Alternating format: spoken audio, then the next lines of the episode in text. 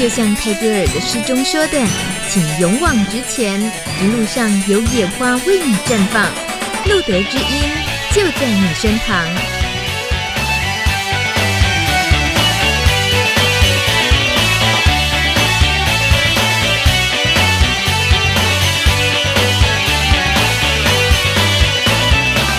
Hello，欢迎收听路德之音，在每个礼拜日晚上九点到十点，今天十月九号已经进行到第两百六十八集。每个礼拜二的这个一个小时的时间，有时候说来真的是太短了。对于一个人想要分享他生命故事某些重要的片刻，光是那个片刻都不可能是一个小时可以聊得完。今天把时间留给这位很重要的来宾。我们先提到去年九月的时候呢，行政院长赖清德他在表扬医疗贡献奖得主的时候，他说出了一句话，他说艾滋病主要来源是来自男男同性恋，结果呢就引发争议。虽然说赖清德院长后来澄清说啊，那个只是一个统计数据啊，过去的艾滋病原因最多是烟毒贩或共用针头造成的，那现在的统计数字就是这样子嘛。不过说是这么说完了，澄清了，可是还是在同志圈里面一片挞伐。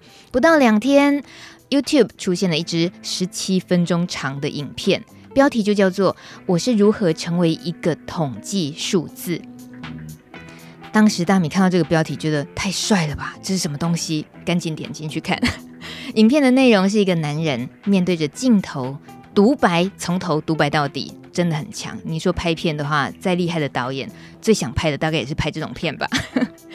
而这位朋友，他就说着自己的同志身份，他是一位 HIV 病毒感染者。他提到自己在十七岁的时候为什么会染上毒瘾，还有他知道了自己成为感染者等等的这段心路历程。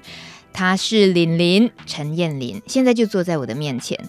当时第一时间我就看了她的这段影片，也想要她来录的音。今天终于实现了，Hello，林林。Hello，你有没有一种被介绍成巨星要登场的感觉？有，完全有，非常开心。现在内心很澎湃。好烦哦，最近好不好？最近很好，很好。现在在准备考研究所。哦，你现在还是学生而已哦。没有没有，我就是。呃，毕业了，然后要现在打算要考研究所哦，嗯、那需要一边上班一边准备功课这样子。哎，前阵子存了一些钱，现在就是完完全全的当考生，嗯、对。就当考生得要先存钱呐、啊，是啊是啊是啊，要不然你一直跟家里拿钱，这样也不好啊。嗯哼、uh，huh. 看起来不好，看起来不好，但实际上没关系。那但实际上没关系，烦没有。但是因为你是感染者，然后你又曾经碰过这些东西，嗯、当你一直跟家人拿钱的时候，人家就会往不好的地方联想去。哦，对、啊，会觉得你是不是不够做什么？嘿，像那样拍代机。可是。呃，你你确实会也自己会顾虑这样，所以就会更奋发图强嘛，得要更靠自己。对，嗯哼。其实看完那部影片啊，在去年一看完的时候，我就想要跟你说，我觉得你拍这部影片的那个企图跟勇气，远远超乎了我对人类的想象。你对人类的想象也太低了吧？No No，我也是也是看过很多电影啊，是 读过很多励志的书，巴拉巴拉什么的。我觉得，因为你是。是一个那么素人的，然后就是又又年纪轻的，然后面对镜头是那么自在坦然的。好，我们一件一件来哦。好，你今天既然来了，你就是觉得反正也没什么不能够再跟我们多分享嘛，啊、对不对？啊、呃，我相信应该很多朋友当时有留意到这一部你拍的这个影片，不过很有可能很多人也是。一直还没有去看到。那关于这个我是如何成为一个统计数字，呃的影片里面，你很快的你就丢出了一个名一句话说，说我是一个艾滋毒假，然后自己还噗嗤笑场了一下。请跟姐姐解释一下，还有很多不太知道的朋友解释一下，自称艾滋毒假的意思是什么？呃，会用这个词艾滋毒假，它同时包含了艾滋感染者，包含了毒品。包含了同志，这是一个网络 PTT 上面八卦版乡民酸民们最喜欢拿来称呼统治的一个名词。哇，这么负面啊！对对对，他们就是对艾滋毒假听起来很顺嘛，嗯，然后他们很喜欢用这个词来就是统称所有的男同志，无论这个人是不是真的有感染艾滋病，或者是或者是有毒瘾。只要听到他是男同志的身份，就会喜欢说啊，那个艾滋毒甲。嗯，对啊，甲就是甲乙丙的甲。对对对，对，那为什么甲等于 gay？哎，好像是因为台语的关系吧？哦，对，然后他们又很喜欢叫假假、艾滋毒甲，对啊，肛交假之类的。你是很久就内化这些，觉得说无所谓是吗？因为我觉得他们。他们是用一个很嘲讽的态度在讲这个词，嗯，但是我今天如果站出来说，对，我就是个艾滋毒假的时候，那个嘲讽反而不见了，被你破解了，对，被我破解了，我就站出来，对，我就是艾滋毒假啊，我这个就是一个事实啊，可是我要告诉你为什么？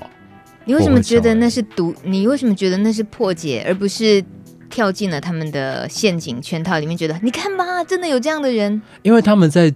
他们在批判你的时候，他们是他们用艾滋毒假来批判你的时候，嗯、他们是觉得，呃，他们他们应该会觉得不会有人出来承认承担这件事情，啊、但是今天有人站出来了，嗯、那站出来的这件这件事情，他们就会有一点反反嘲讽回去的感觉，嗯、就是对我是一个艾滋毒假，嗯、哼那所以嘞，他们以他们觉得这个东西是一个。位阶比较低劣的一个词，嗯、那不应该有人站出来。但是当有人站出来之后，当你问他对我是个艾滋毒假，所以嘞的时候，他们反而讲不出话来了。嗯哼，那就是很开心的一件事情。你有确实的在某些人的面前吐槽了这件事吗？有啊。哇，你形容一下那时候的场景好吗？哎、欸。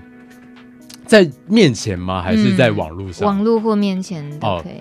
哎、哦欸，这其实主要是在网络上，因为其实这些嘲爱嘲讽的人，他们都只会出现在网络上而已。嗯、那那个当下就是他，他他觉得他这样子骂你的时候，你应该要感到很羞愧，嗯、因为你是哎盖茨感染者，然后你是一个曾有曾经有毒瘾的人。那他这样骂你，那你应该要因为带有这些标签而感到愧疚，因为你做过错事。嗯、但是。当你真的就是，我就说对啊，啊，我就是曾经有感染艾滋啊，我就是曾经有过毒瘾啊，我不是艾滋毒驾，那我是什么？你这样称呼我没有错啊。嗯哼。然后当我这样笑着讲这件事情的时候，他就反而觉得没有你没有像我预期想的那样子觉得很羞愧，他反而不知道，他觉得无地自容了。嗯哼。对啊，那我就很爽。嗯。本来以为你会应该是属于黑暗面的，你应该是要躲起来的人。嗯。可是瞬间你也就是一个。坦坦然然的，因为我觉得他陈述的是事实啊。对啊，对啊，我不是爱之独假，不然我是什么？你，我们慢慢来。好，你为什么会没有任何的呃隐瞒跟担心害怕？在你说出这一句“我是一个艾滋毒假”的时候，仿佛你好像在说“我喜欢看小说”，就这么简单的一个事实的陈述。为什么这背后可以那么的没有隐瞒，然后可以不担心害怕？啊、呃，我觉得很多人他。他怕向世人告诉说，我是个感染者，我是个艾滋，我是个艾滋感染者，我是一个有毒瘾的人，或者是我是一个同志。嗯，他其实有时候他的担忧不只是为自己，嗯、他还是为身边的人担忧。对，那好死不死，我那个时候其实我已经向家人坦诚，我有感染者身份，然后我也有在吸毒，然后因为就是因为我那个时候已经向家人都坦白这一切了。嗯，那。我觉得我的家人不会再因为我向世人坦诚这件事情而受到伤害，嗯嗯、所以我才会在那个当下决定要告诉世人这件事。嗯，因为我觉得不会有人因为这样而受伤，不只是我，还包含我的家人。嗯，是因为知道没有人受伤，所以就说了。可是说了之后，嗯、后果你觉得有人受伤吗？我觉得没有啊，我觉得那些骂我艾滋毒假的人受伤了。OK，对啊，欸、你真的火力超强的，那个 那个能量超强。那也可以聊一下吗？大概就是一年的时间嘛，去年九月份的事，拍了就是公开的影片。嗯、那这样子的公开，等于是对全世界、全宇宙的公开，只要有网络看到这支影片，就会知道，嗯、就认识了你。嗯、所以这样子的整个铺路身份之后，那你生活上的变化有哪些？呃，其实其实没有很大哎、欸，uh huh. 我其实也很惊讶，就除了会有开始有人想要认识我是怎样的人，嗯、譬如说这次的节目邀约，嗯、还有前几次他们会很想知道，其实对感染者还好，但是很想知道吸过毒的人到底是怎么想的，uh. 因为那其实是一个很没有很没有出现在平常日常生活中的我们身边的人里面。不太会出遇到这样子的存在啊。嗯，所以大家会很想知道毒瘾者到底是怎么样碰到毒品，然后怎么样用毒品，跟怎么样最后打算把它戒掉。嗯、那这还有影响到我的工作啦。我原本不是。说我前阵子有存一笔钱吗？嗯，那时候其实我在做男同志按摩师啊，对，然后我在工作室工作室里面。那很有趣的是，当老板知道我有就拍了这影片之后，嗯，他打算把我辞退，但是他把我找过去，他跟我说：“我觉得你这没什么，我觉得你有碰过毒品啊，你有。”感染艾滋病都没什么，我其他同事大家就是大家都是有点像欢送的感觉，是我们都觉得你这没什么，可是你必须走。啊，就是大家都有一个这个世界很邪恶，然后我们这间公司容不得你这样子放肆，可是我们觉得你没什么的这样矛盾情形出现，但是我也知道他们毕竟是工作，嗯，他们必须要为了他们的生意着想。即便我们都没有看到那一个所谓的呃歧视的客人出现，嗯、我们都还没看到，嗯、但是他们会有这样的担心。那我觉得某方面来讲，他们这样子的展现会有点像是我们身边所谓的一种隐藏的歧视，对，就是我觉得自己这没什么，但是你必须走，嗯，那是我最印象深刻的一件事了，嗯。嗯。我相信在那个环境里面，就是同志按摩的这个工作，应该已经是相对的友善，因为会是有很多人是可以理解这件事情的。可是如果连这样子的环境，他们都还是有那个压力，觉得啊，你的存在很可能会影响到工作，影响到生意的话，那就像你说的，其实。你你说白了，如果是歧视，但我相信大家不会这么样想自己。对啊，可是事实上，他们就做了一件歧视的事。嗯，嗯，那你就没有工作嘞？嗯，我就自己自立门户了。哦，帅。呃，请问这样自立门户的风险啊，还有好处是什么？好处就是我再也不用跟工作室分成抽成，嗯，我可以完全自己收钱，然后，嗯，然后我也不用随时 on 就是。On call 就是公司公司要随随口随到，变成我自己接客人，嗯、然后我可以很多事情变得自己掌控，嗯、然后反而因为这样子，他们把我赶走之后，我自立门户之后，我赚的更多，然后生活也更轻松一点。嗯，嗯可是呃风险呢？自己做、哦、嗯自己接的话，的确会遇到客人会比较糟糕，但是是说赖账吗？哦，我从来从来没有碰过客人是。来了不付钱，嗯、但是会比较遇到那种，因为同志按摩是一个，它跟一般的男女的色情按摩有一点很不一样，就是他们其实很多客人是在平常日常生活中，他们扮演着是一个异性恋的角色，或者是他们隐藏着他们同志倾向，哦、他们只有在可能一个月、两个月花了一大笔钱来我这里的那两个小时里，因为他们可以展现他们。真正同志的那一块，嗯，所以他们来这里的时候，他们其实是很珍惜这两个小时的，他们很开心在我这里，他们可以成为一个真实的人。嗯哼，那有些人就比较多，他们会希望这不只是一个按摩，嗯、他们会想要这是一个约会，他们会想要这，而且他们会想要待更久。嗯，那这会是我遇到比较困扰的问题，但是我从来没有遇过带着恶意来的客人。嗯。嗯所以你的公开身份之后，并不会因为那样子而有影响到你自立门户接 case 吗？会有遇到客人，他们认出我是谁，嗯哼，但是认出来之后，我遇到只有遇过一个，他是他是完完全全对我来讲是无反制的人，就是我不管怎么样跟他宣导说我有在我有吃药啊，然后我怎样怎样，我不管给他多少科普的。医学资讯他都无法接受的那样，只有一个，但是走了吗？哦，他是在网络上后来回回回骂我这件事。那但是大多数的客人都是看到之后觉得我很勇敢，嗯嗯，然后大部分都是这样子，就是要加油，要加油这样，但没有影响到生意，我觉得完全没有。会有人是粉丝的心态来搞关？哦，有哎，你看吧，有有有，还真不错。对啊，就所以我就觉得他们。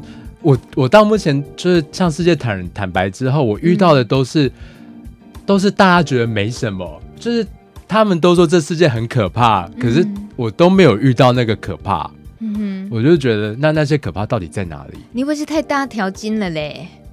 觉我觉得就我觉得就像是刚刚说的，就是我会把人家的恶意当成是大家对，就是他骂你是爱之毒假，有些人就会觉得那个是那个是很糟糕的事情，我被攻击了，嗯、然后然后我我我感受到恶意，我好难过。可是我觉得那不是啊。对，我觉得你是。很有很有自主权的，要定义就我自己来定义。嗯、你要说什么，你以为那样是不好，可是放在我身上，我自己可以定义它，它就是只是一个事实的陈述而已。对啊，对啊，超强的。请问你的学科是什么？你是学社会学还是心理学还是什么吗？怎么这么会攻击人性的弱点？哦，我是台北艺术大学戏剧系。哦，okay、我念的是编剧。真的？对，好强哦。嗯，北艺大的编编剧。剧创剧剧本创作，对，那自己本身就已经现在目前才几岁而已，就写了一出很那个起起伏伏 人生吧，我的人生，对对，嗯、呃，我不太知道我们到底有没有办法在今天节目中为大家也在。呃，再让大家很快的可以认识一下李宁的生命故事，嗯、因为你明明是用十七分钟来解说了，呃，很很温柔的、慢慢的说了这整个故事。那目前为止，我们大概已经大家知道的讯息，呃，已经蛮多。其实主要就是你拍了这支影片之后，我是如何成为一个统计数字？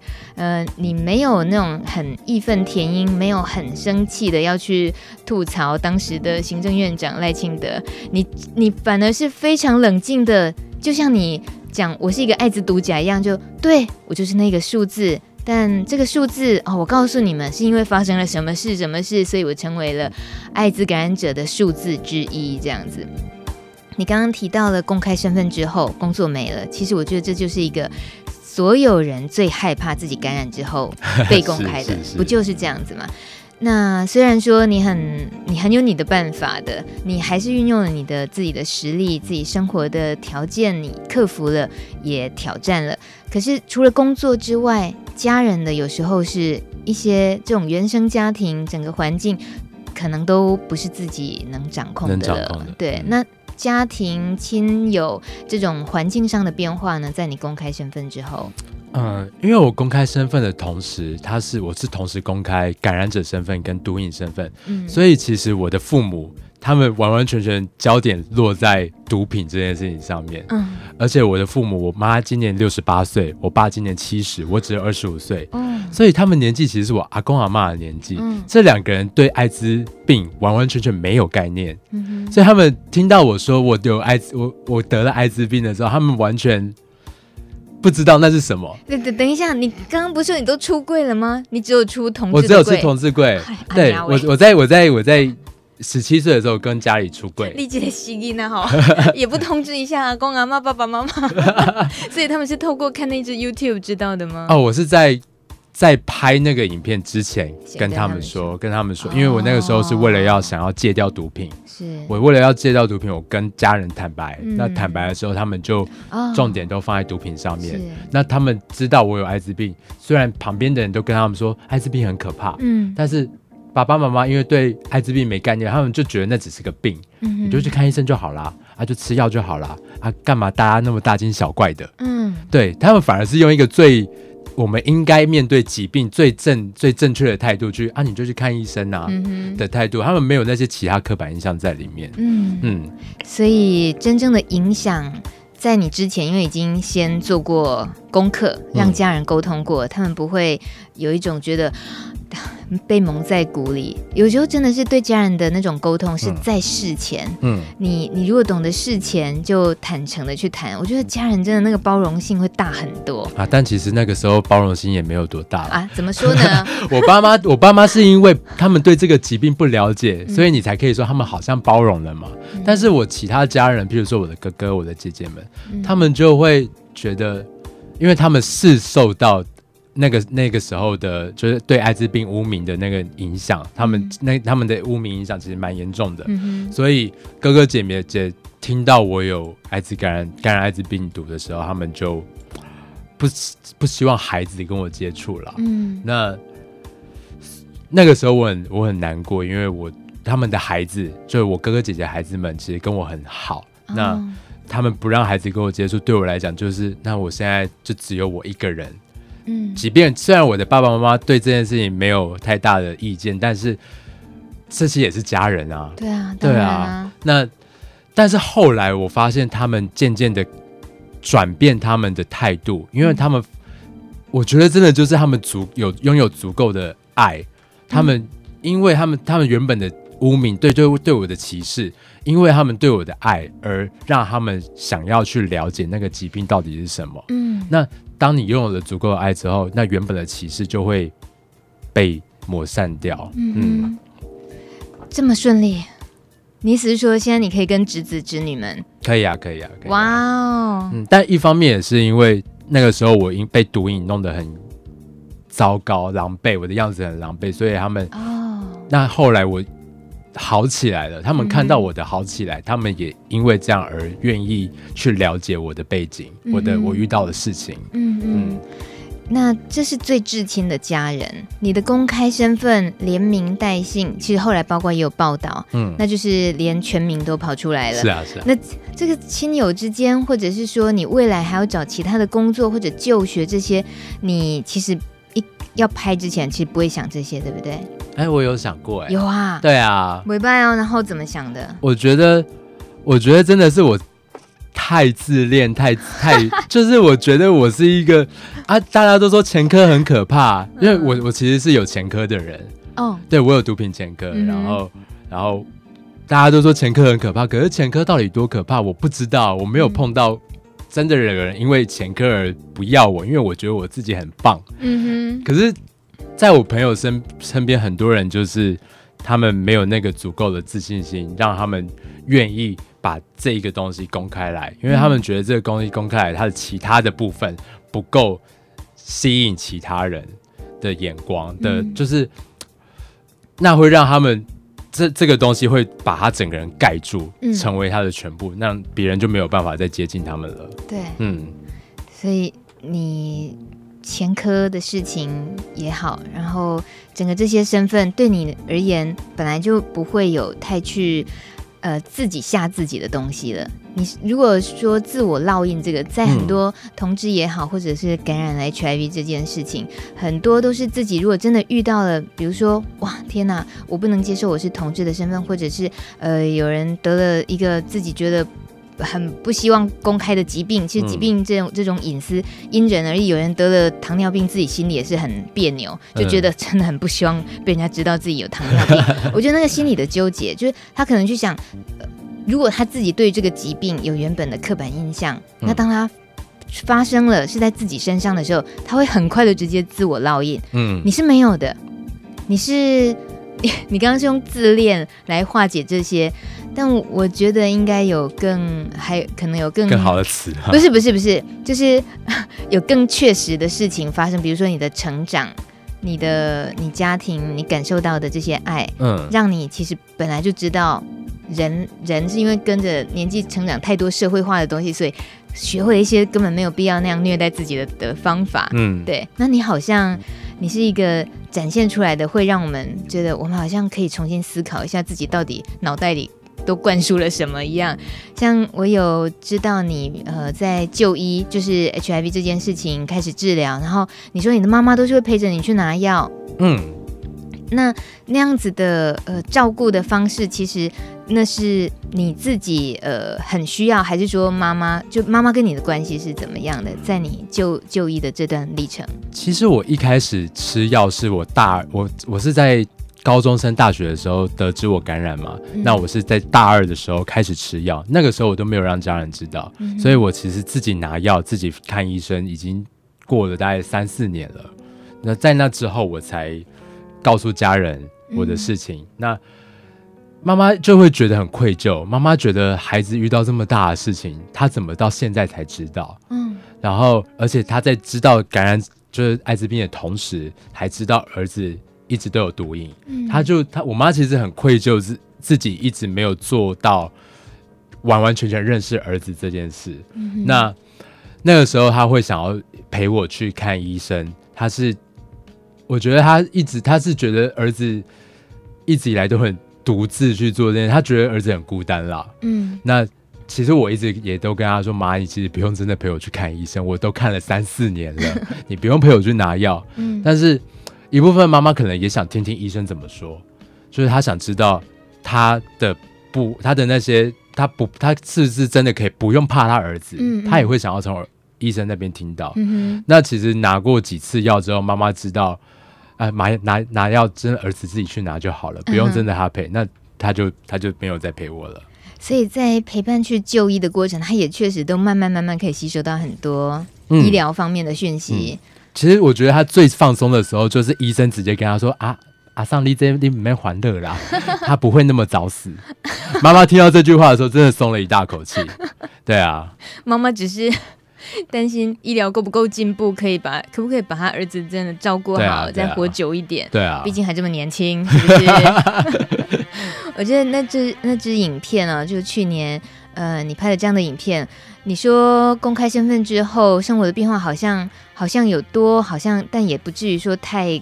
太可怕的一些冲击，嗯、除了工作，还真的就这样没了。嗯，其他的现在听你说起来，好像都还好。嗯，不过，呃，从刚呃听你描述到现在，我觉得其实你有彻底的改变了。那种改变是，你不由自主的把自己推向了一个你，你势必你要把自己当成一个实验品。我这我觉得实验的意思是说，我一定要证明。就就当大家都不看好的事情，或者是大家污名的误解的事情，那很多很负面的东西是发生在都发生在同一个人身上，那个人刚好是我，我就刚好不怕不怕面对大家，嗯、所以你自己好像试着实验要活得很开心，很很阳光。我觉得，嗯、呃，这样的压力，它可能可以说是压力哦。等一下我们回来聊一聊，包括你戒毒。那关于毒品这件事情，要聊的话都可以再聊一整集了，对不对？是不是？是啊。你什么时候再录一支毒品的？下一次看你们什么时候邀我啊。OK，酷哦。我们先来听一首歌曲，这是跟李宁同个年次出生，李宁你一九九三年吗？是是是，六月二十五巨蟹座。哎，好，有不要讲这样是要送生日礼物的意思，是不是？我们听到这首歌曲是南韩地下乐团 Hyukoh，呃。唱的这首歌是中文歌，叫《万里》，就是鹏程万里那个万里。主唱吴赫，他就是一九九三年生的。他写这首歌哦，就只有八句话而已，就唱说：前方的月亮好奇妙，海上的船都看不着，昨天的后悔忘记了，今天的事都忘记了。就这样，重复两次，很帅哦。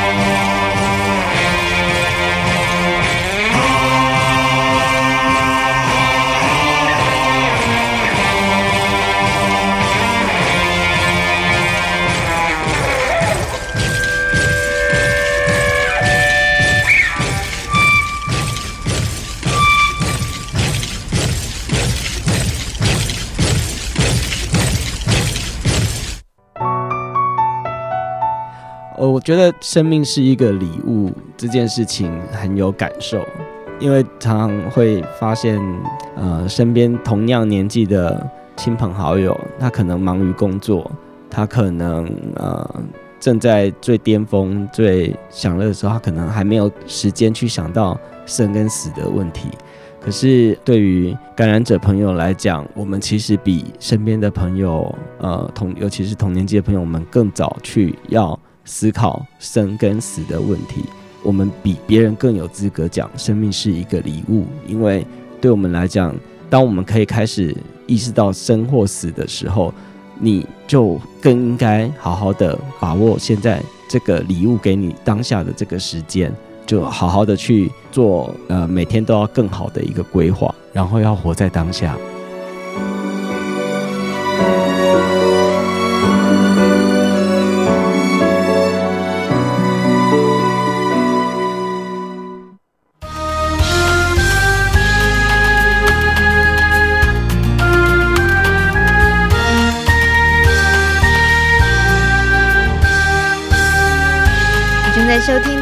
的知音 Live 直播，我是大米，还有今天好朋友玲玲。Hello，大家好。我怎么敢说好朋友呢？我就自以为我去年看过他一段影片，我就觉得他是我的好朋友。我们是好朋友，是不是？你你不会不会拒绝我嘛？对不对？不会不会，大家都是。你我们刚刚那个听到像小事，他也是一位感染朋友，他的、哦、他的这段话，他说生命是个礼物，你你觉得呢？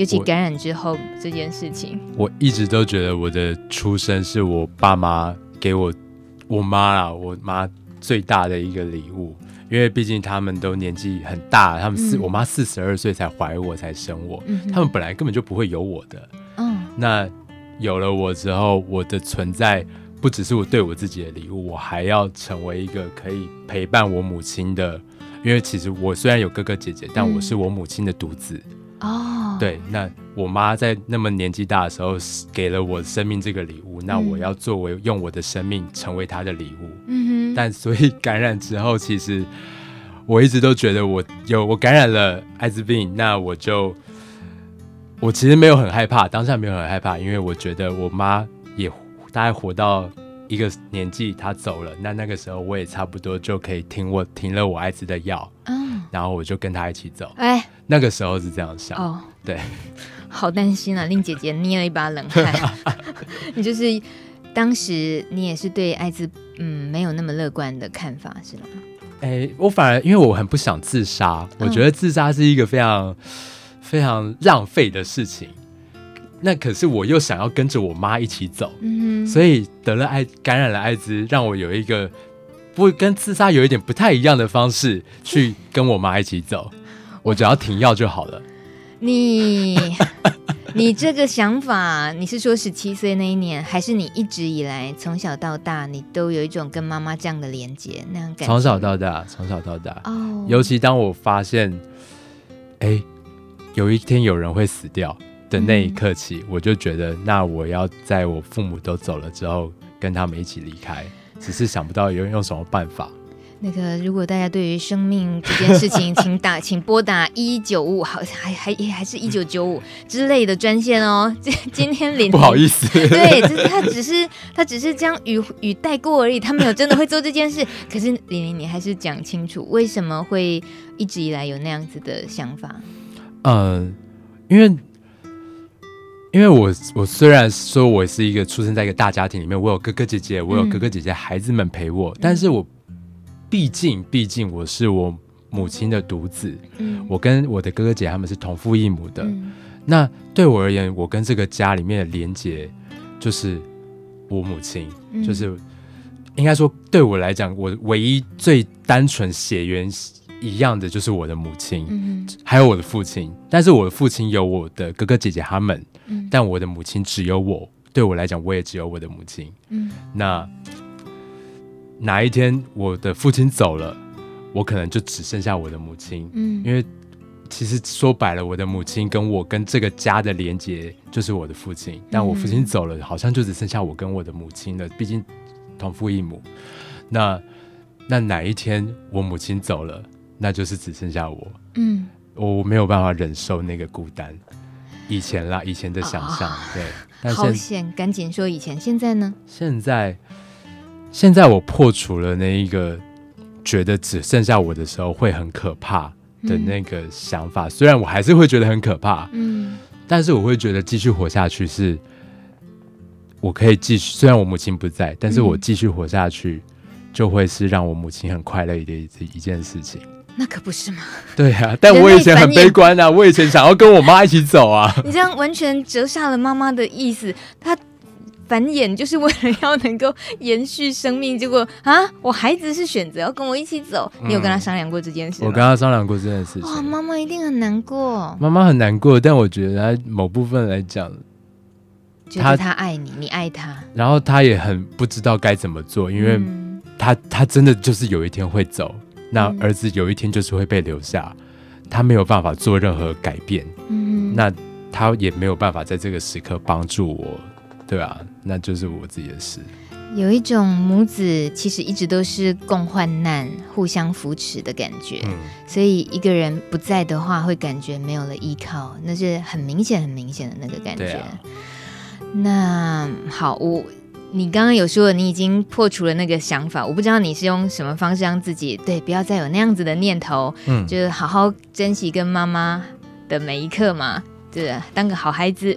呃，因为我一直我说了，我家庭环境很复杂，嗯，所以我一直会有一个对家的妄想，嗯，譬如说，呃，我会觉得这个家就是像如表面上那样子和乐融融的，然后我只要。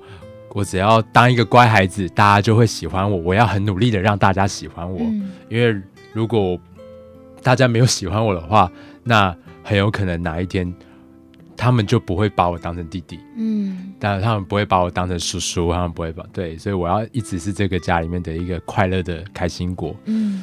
但是这件事情，在我向家人坦诚感染者身份、同志身份，然后用药身份之后，其实这些这个。妄想就被完完全全的打破了，因为这样的三重的炸弹炸进这个家，其实会让你看到他们其实在心里面是怎么样想你这你这样的弟弟，你这样的叔叔，嗯，你这样的儿子的。那反而是因为当我看清了他们看待我的态度之后，我反而会，我反而知道了我在这个家的位置。这个角色到底应该要是怎么样的？嗯，就是我可以不，其实我可以不用再是那一个要取众人乐的，对，取悦众人的那个人，我只要好好的陪我妈，嗯，就好了。那知道这件事情之后，虽然一度有让我觉得我跟我的哥哥姐姐们，然后我孩子们有一点呃分分离的感觉，嗯嗯，有一种。以针对的确没有像以前那么开心了，但是这才是真实的啊。那既然这样，那就拥抱这个真实，然后试图在这个真实上面再回到以前那个可能可能永远都没有办法回到以前那个假象的欢乐。嗯，但是既然它是假象，不回去也就算了。对啊，对啊，那我们就走在这个真实上，然后看就且走且看啊。嗯，对啊，那最重要的就是我可以。真正的让我妈认识我这个人是怎样的人，然后我可以用我最真实的样子陪伴她。嗯嗯，听听了这个部分，倒是我自己有冒了好大的问号。本来以为你是一个超正能量，虽然说身上有很多副标签。OK，那可是那样子的正能量，笑得那么开朗，那么活泼，呃，会取悦别人的人，可是通常自己心里头的那个。黑暗面也是很大很大的。哦，我其实是一个超级悲观的人啊。哦，我觉得我我不应该拥有这一切，这一切太美好了。嗯、我觉得，所以我就因为这样子，我会觉得啊，但是我现在拥有这一切，我真的太幸运了。嗯哼，所以我要很开心。然后好像也想用自己的力量做点什么这样子。对，嗯，因为我太幸运了。是，嗯，这个想法其实也。蛮好的，听到目前又剧情急转直下，目前又变得非常的励志。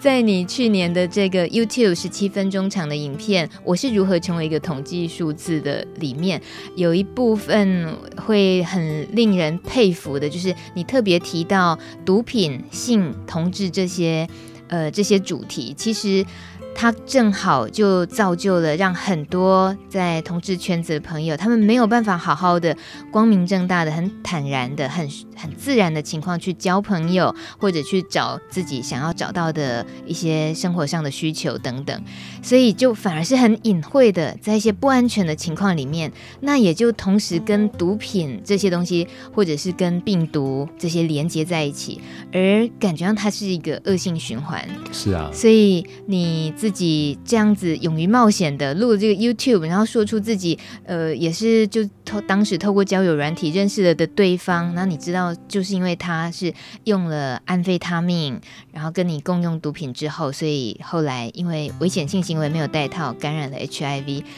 你最后你最后的决定是你不是想要去怨那个人，你也你也不是觉得呃呃自自己是不是真的怎么样的糟糕，而是你觉得。大家应该一起来改变这个交友的环境。嗯，这又是一个哇，怎么哎，这个人 的想法，他说的没错，可是他他怎么可以跳这么快？老实说，我知道那个人后来怎么了啊？哦、呃，因为他其实是一个台南的一个卫生局也都知道的一个很令人头痛的人物。嗯、然后我后来知道那个人他，他他他他的的确确是一直在蓄意勾。诱拐未成年少年，嗯，吸食安非他命，然后传染艾滋病给他。嗯，那后来这个人惹到了黑道的小孩，嗯、然后他就被黑道约出去，然后被泼硫酸。他对我来讲，他这个我当我听到这件事情的时候，我其实没有一个是就是复仇，不是复仇，嗯、就是不是没有我没有一个呃觉得什么快感，就是啊，他终于得到报应，不会这样想。没有，我觉得这个人怎么会？他他被泼硫酸之后，可能这辈子真的就是这个样子嘞。嗯，怎么会有人让自己落得这个样子的下场啊？嗯嗯，我觉得对啊，我觉得好可怜哦。嗯，所以你你反而看到的是很现实问题的症结，是同志的交友环境。就是这个人到底是怎么生成的啊？嗯，到底是他发生了怎样的事情，让他这么讨厌自己，让他这么讨厌这个社会，让。我们会遇到这样子的事情。嗯、我那时候我其实一直在想这件事，然后后来听朋友说，这样子的人其实不是只是特例，嗯，其实在很多地方都有这样子，嗯，报复社会的人，嗯，这种人其实他们被统称为被社会遗忘的人，嗯，那他们可能他们是同志，但是他们他们年纪也大了，然后唯一可以让他们有人陪伴他们的方式，就是他们拿毒品给出来给别人使用。嗯，那这不是很悲伤吗？就是你活到一个一个只你当你你只能拿毒品来约人家，嗯、人家才会愿意接近你的时候，真的很可怜啊。嗯哼，那如果如果这个社会在他还不是他还不是现在这个样子的时候，就对他很友善，让他可以。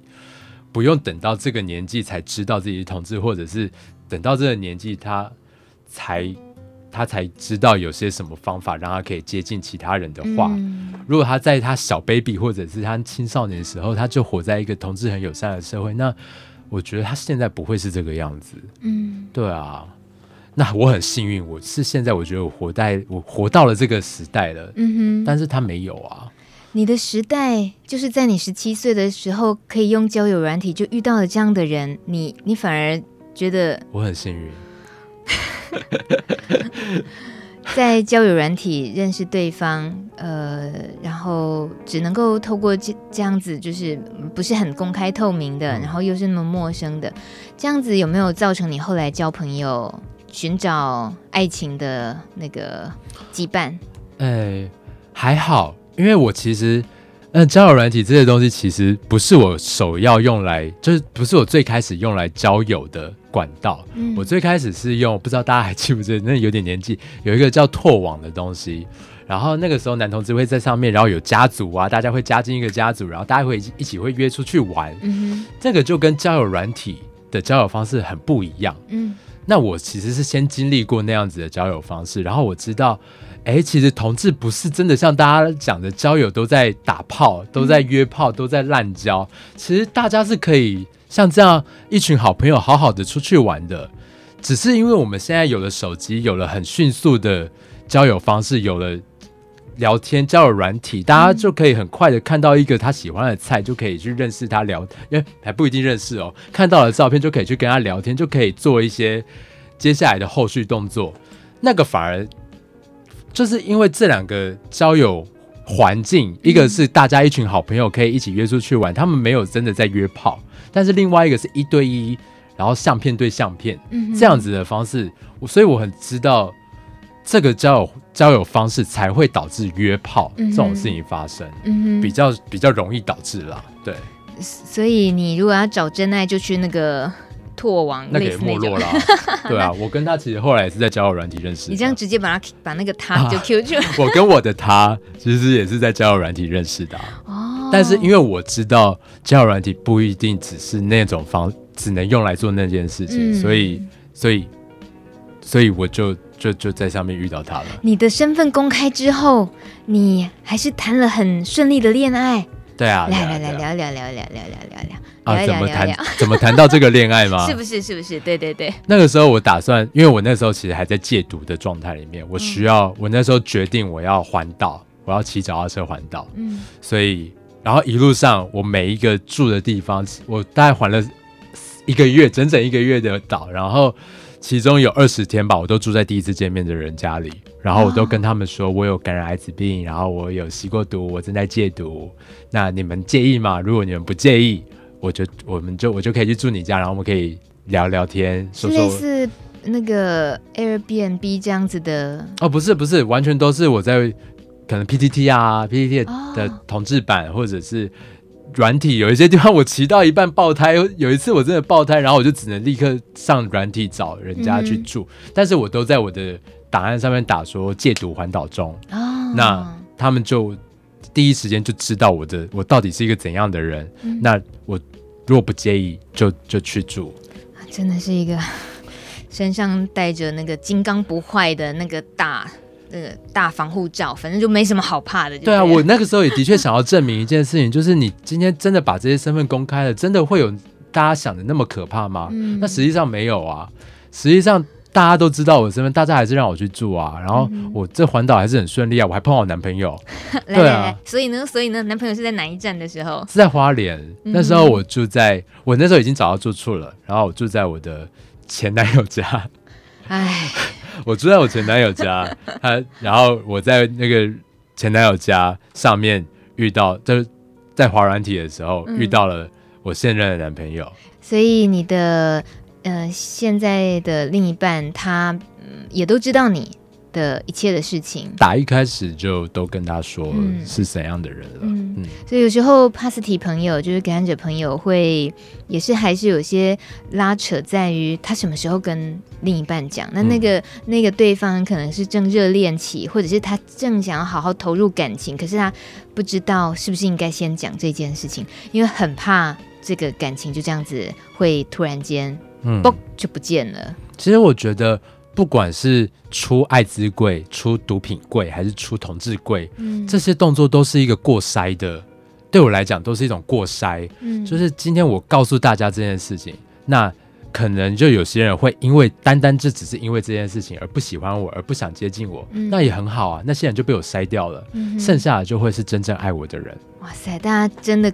有没有刚刚突然间跟大明一样听错？我以为是别人在筛你，其实你指的是你在筛别人。是啊，是啊。对，我指的别人筛你的意思，这就是我们最一般的觉得说啊，他是同志哦，好吧，那很多人不喜欢。那他是感染者，天哪，他是。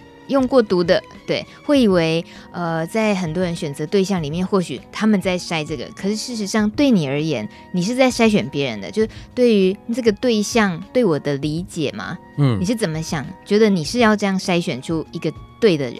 因为如果这个人他真的因为我而喜欢我的话，那他会去了解。艾滋病，他会去了解毒品，嗯、他会去知道我的状况。嗯、那如果今天这三个东同就这些东西对他来讲都无所谓的时候，那或许真的就是我就是他喜欢的那个人了的时候啊！天啊，超强，真的耶！对啊，可是问题是有太多人对自己没有这么大的自信心，没有这么自恋，他没有办法接受这件事。嗯、对啊，那我。不太知道能不能问说，就是你们是相依伴侣吗？就是你是 HIV 阳性，嗯嗯，然后你的现在另一半是哦，他是阴性，嗯，他是阴性伴侣，嗯、我们已经验过三四次那个。哎，他不去带他去筛检了，都都是定期的筛检，对不对？对对对对。那你聊一下好了。其实你有定期筛检的这样子的好习惯，嗯、我们好像刻意要做微教宣导。好习惯，为什么自己？你包括在呃那一支出柜的影片里面，你也提到你一直以来都会去成大做筛检，嗯、然后呃，所以你也很快的其实就筛检出自己有，然后所以就开始服药治疗，这样吗？嗯，嗯啊，因为其实那个蛮有趣的，因为我。我上了高中的时候，就是同时也开始就发现自己是同志的身份嘛，然后我就觉得，嗯，我既然是个同志，那我就要去做一些同志会做的事情。所以，即便我没有性行为，我还是会定期每三个月就去成大医院筛检一次，因为每次抽血逆筛的时候，我就觉得，嗯，我是个同志，我在做同志在做的事情，好可爱哦。就是，然后又还好，那个时候我很常往外跑，所谓往外跑，就是像譬如说我刚刚讲的，会有一些拓网家族的网剧啊，或者是。同志社团的聚会啊，我很我很爱跑那些地方，那我的卫教资讯就很充足。对我来讲，只要五套一次，你就是会有可能感染艾滋病。你只要无套一次，你感染的风险就很大。对我那个时候来讲是这个样子，嗯、所以所以我就即然后同时就即便我是安全性行为，我就还是都定期会去验一次。嗯哼，那也还好有这个习惯，所以那个时候有那时候被。我人生第一次无套，嗯，我就还好，那个时候有及时验出来，嗯哼，对啊。那验出来之后就开始服药吗？啊、呃，没有，我一开始验出来的时候，我的 CD4，呃，那时候还蛮高的，大概七百七百多，嗯，那医生是跟我说，病毒量好像十二万吧，哦，对，十二万算多吗？多啊，多多多多多，但是因为 CD four 还维持在一定的量，医生说可以等 CD four。到一定的程度再吃药就好，就是 CD four 被攻击的在更少的时候。对对对对对。但后来他跟我说，呃，现在的医学根据说，你提前吃药是有好好处的，嗯，所以我就就提前吃药了。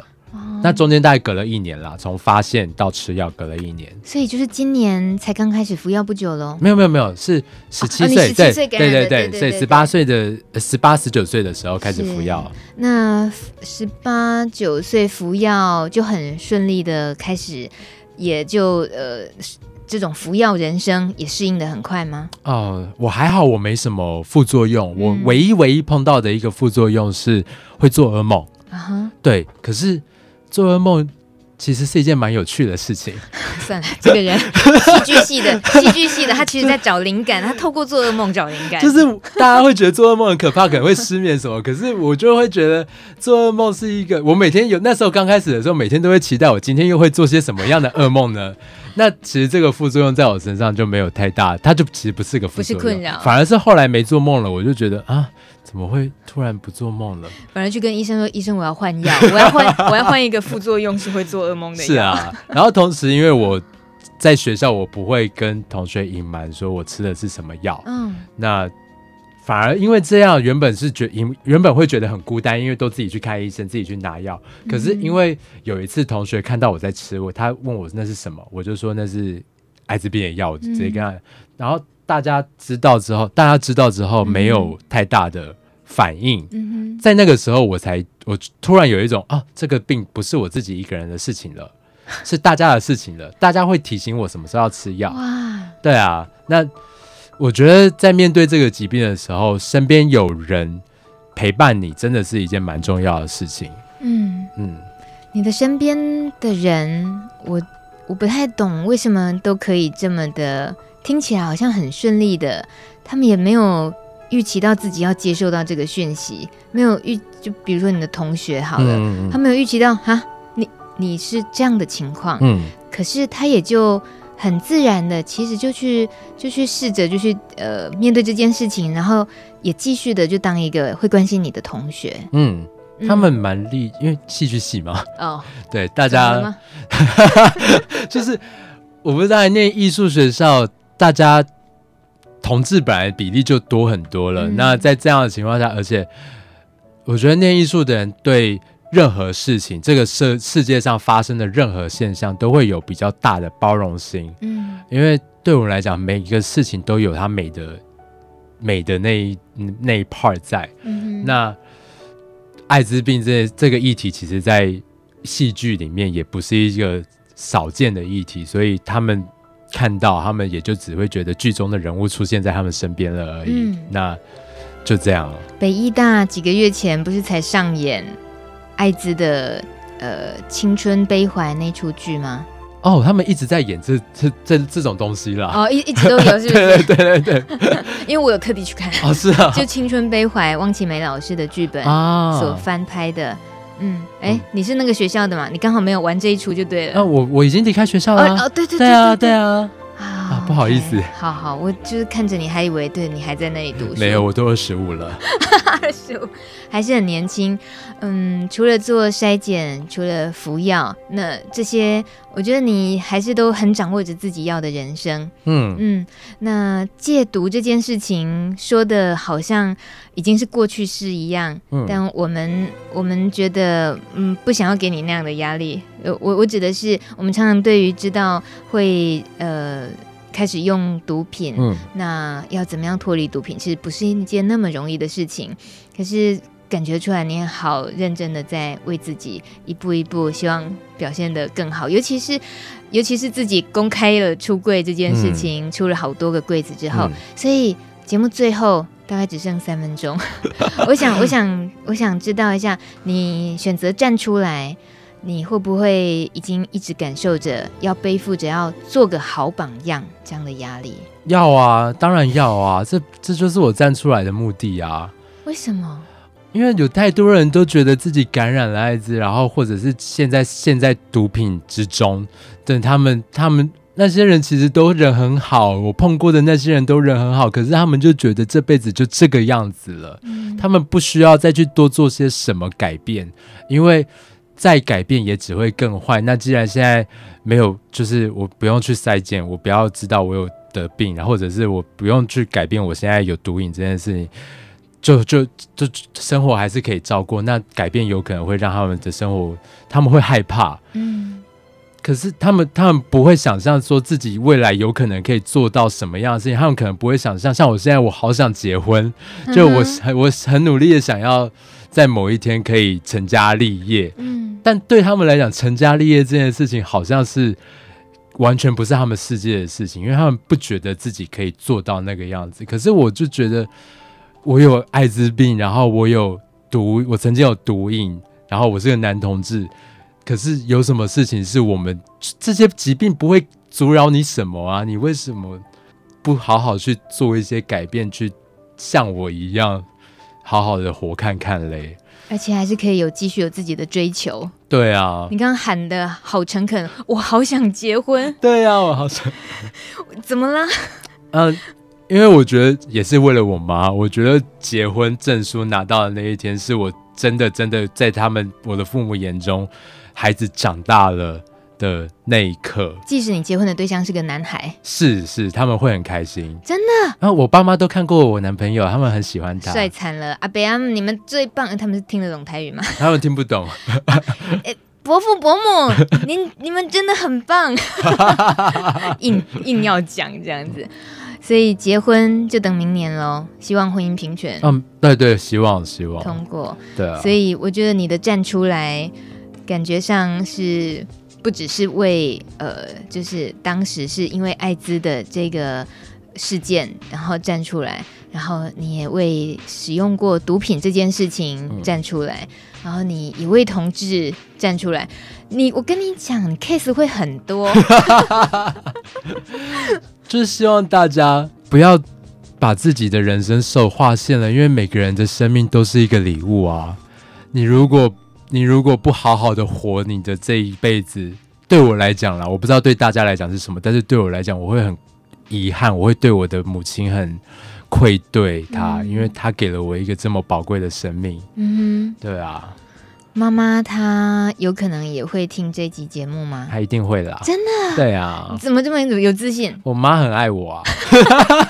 啊，嗯，你刚刚说了令我听了都觉得很难受的话，就是你说妈妈如果有一天离开，嗯，那就你跟妈妈的感情，现在目前为止会不会有到了另外一个不同的阶段，然后可以跟妈妈说，让她放心之类的。哦，我现在跟我妈说是不是？嗯、还有妈，就是你不用担心你走了之后我会不会太难过或者是怎么样啊？因为你叫我要好好照顾身体，然后我也叫你要好好照顾身体。因为你如果哪天走了，我会很难过。可是如果哪一天你真的真的真的要走了，我以前可能会真的想要就是让疾病把我也带去。带去你身边，可是现在我知道我还有很多事情可以做，而且我的生命虽然是你给的，然后我觉得我也要为你活，但其实现在更重要的事情是我还要为我自己活，因为人生不能只是只有你嘛，还是要有很多其他东西在的，好不好，妈妈？宁宁，谢谢你愿意跟我们这么。掏心挖肺，分享这么真的自己，谢谢你来，谢谢谢谢大米邀请我来，有机会常回来玩，好，谢谢。